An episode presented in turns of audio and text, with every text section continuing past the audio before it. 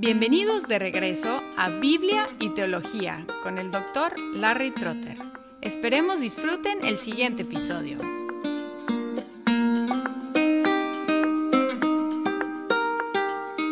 Una de las experiencias más inquietantes de nuestro tiempo en México fue el sentir el poder de los temblores. Nunca estuvimos en el epicentro de un temblor, pero aún a cientos de kilómetros pudimos sentir las olas pasar debajo de nuestros pies. No puedo imaginar la experiencia de estar en el epicentro de un terremoto, pero al sentir los efectos aún desde lejos, me hizo cuestionar una suposición que tengo, que la Tierra es sólida e inconmovible. Hacía dos meses antes de este mensaje final en Ageo, él había predicado sobre la sacudida que Dios iba a hacer al universo. Y aquí en esta conclusión, él retoma este tema de hacer temblar las naciones. Leemos en Ageo 2, 20 al 23. La palabra del Señor vino por segunda vez a Ageo el día 24 del mes, diciendo, Habla a Zorobabel, gobernador de Judá, yo estremeceré los cielos y la tierra, y volcaré el trono de los reinos, y destruiré el poder de los reinos de las naciones, y volcaré el carro y los que montan en él, y caerán los caballos y sus jinetes, cada uno por la espada de su hermano. En aquel día, declara el Señor de los ejércitos, te tomaré a ti, Zorobabel, hijo de Salaltiel, siervo mío, declara el Señor, y te pondré como anillo de sellar, porque yo te he escogido, declara el Señor de los ejércitos. Este mensaje es el segundo mensaje en el mismo día, porque seguimos en el día 24 del mes. Y aquí este mensaje termina el libro como empezó. Empezó el libro hablando a Zorobabel, a Josué y al pueblo, y aquí menciona solamente a Zorobabel. Así que empieza con Zorobabel, termina con Zorobabel. Acuérdense de que Zorobabel era descendiente de David y heredero al trono de Israel, pero actualmente solamente un gobernador asignado por el rey de Persia a una pequeña provincia de Persia. Y en el mensaje que Dios había dado a Ageo hacía dos meses, él mencionó el hacer estremecer, el sacudir, el hacer temblar las naciones, en el capítulo 2, 6 y 7. Porque así dice el Señor de los ejércitos, una vez más, dentro de poco, yo haré temblar los cielos y la tierra, el mar y la tierra firme, y haré temblar a todas las naciones, Vendrán entonces los tesoros de todas las naciones, y yo llenaré de gloria esta casa, dice el Señor de los ejércitos. En la primera profecía sobre este temblar de las naciones, la sacudida llevaría los tesoros de las naciones al templo para que luciera de gloria.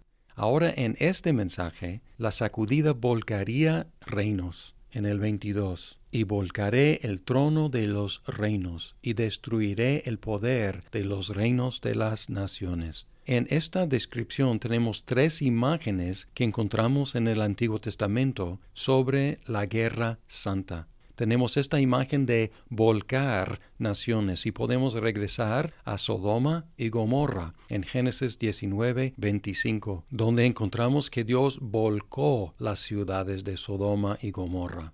También tenemos la imagen de tirar los caballos y los jinetes, así como pasó en el caso de los egipcios. En Éxodo 15, 1 al 5 se celebra el hecho de que los caballos y los jinetes de los egipcios descendieron al mar. Y la tercera imagen es que los enemigos utilizaron sus espadas contra sí como sucedió en el caso de los madianitas en jueces 7:22.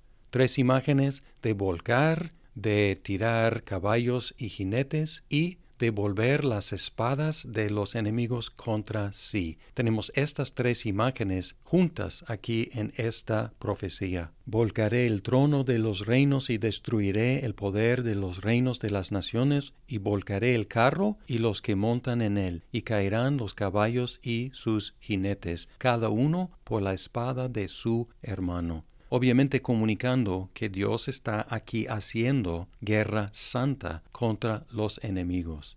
Y luego en el último versículo, Dios se dirigió a Zorobabel y le habla con el lenguaje de elección y del reino.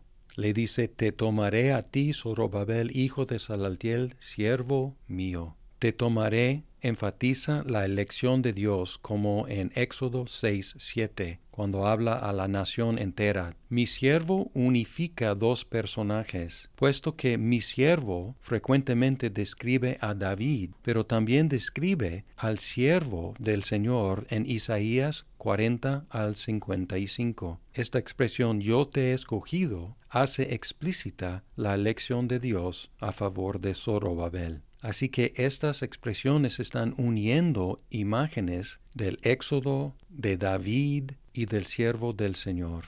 También Dios prometió hacer a Zorobabel como un anillo de sellar, literalmente como el sellar, y los traductores interpretan como un anillo de sellar. Los sellos eran marcas de autenticidad o de autoridad, y podrían ser collares o podrían ser anillos o podrían ser pulseras. En Génesis 38, 18 encontramos un sello que es un collar. En Jeremías 22, 24 tenemos un sello que es anillo. Y en Cantares 8, 6 encontramos una pulsera que es un sello. Pero lo importante es que es un sello, dando autoridad. Y aunque esta profecía acerca del sello es un poco vaga, claramente es una restauración del linaje de David después del rechazo del abuelo de Zorobabel. Leemos en Jeremías 22 los versículos 24 al 26. Vivo yo, declara el Señor, aunque Conías, hijo de Wasim, rey de Judá, fuera un anillo en mi mano derecha, aún de ahí lo arrancaría. Te entregaré en manos de los que buscan tu vida, sí, en manos de los que temes, en manos de Nabucodonosor, rey de Babilonia, y en manos de los caldeos. Te arrojaré a ti y a la madre que te dio a luz, a otro país donde no nacieron, y ahí morirán. Así esta profecía a Zorobabel es lo inverso de la profecía a Conías, el abuelo de Zorobabel. En el caso de Conías, también llamado Jeconías, Dios lo rechazó, quitando el sello de su mano y arrojando ese sello, rechazándolo. Y aquí tenemos la restauración de este linaje. La restauración del linaje de David es clara, pero el rol de Zorobabel no es muy claro. Algunos piensan que Ageo creía que Zorobabel iba a ser el Mesías. Sin embargo, lo que Ageo creía como persona no es de tanta importancia. En un sentido, por supuesto creía que Zorobabel iba a ser el Mesías, puesto que esta esperanza estaba conectada a todos los herederos del trono de David. En la mente de la gente, cada heredero del trono de David podría ser el Mesías prometido. Sin embargo, de lo que sabemos de la historia, Zorobabel simplemente desapareció del escenario poco después de esta profecía. Por lo tanto, algunos piensan que puesto que el templo no llegó a ser glorioso inmediatamente, y puesto que Zorobabel no llegó a ser el rey de Israel, algunos concluyen que las profecías de Ageo cayeron. Sin embargo, es difícil poner fechas a las profecías, y su cumplimiento muchas veces tarda mucho más de lo esperado. Además, todas las instituciones del Antiguo Testamento terminaron desilusionando. Israel, Judá, el templo, el sacerdocio, David mismo, todos sus descendientes, todos terminaron desilusionando la esperanza. Y esta desilusión fue por diseño puesto que todos los elementos del Antiguo Testamento estaban señalando algo que venía. Como ya hemos visto en esta serie, las profecías acerca del templo fueron cumplidas en Jesús mismo, en la iglesia y en los cielos nuevos y la tierra nueva. Encontramos que Jesús también fue el cumplimiento de las profecías acerca de Zorobabel, algo que señala Mateo en su genealogía en Mateo 1, 12 al 16, que dice así, Después de la deportación a Babilonia, Jeconías fue padre de Salaltiel, y Salaltiel de Zorobabel. Zorobabel fue padre de Abiud, Abiud de Eliakim, y Eliakim de Azor. Azor fue padre de Sadoc, Sadoc de Akim, y Akim de Eliud. Eliud fue padre de Eleazar, Eleazar de Matán, y Matán de Jacob. Jacob fue padre de José, el marido de María, de la cual nació Jesús, llamado el Cristo. Jeconías rechazado, Zorobabel restaurado, y por medio del linaje y la descendencia de Zorobabel, Jesús, llamado el Cristo. Cuando Jesús llegó, una de las dificultades en reconocerlo como el Mesías fue que él no era el Mesías que ellos habían esperado. Pero una frase del mensaje final de Ageo nos ayuda a reconocer a Jesús, porque lo llama mi siervo. Y como mencioné, este título se aplica principalmente a David, pero también al siervo en Isaías que sufre por los pecados de su pueblo. En otras palabras, el Antiguo Testamento anticipó el que iba a reinar como rey y sufrir como el sustituto de pecadores. En esta profecía final de Ageo tenemos una unión de dos imágenes muy fuertes del Antiguo Testamento, el Hijo de David y el siervo del Señor.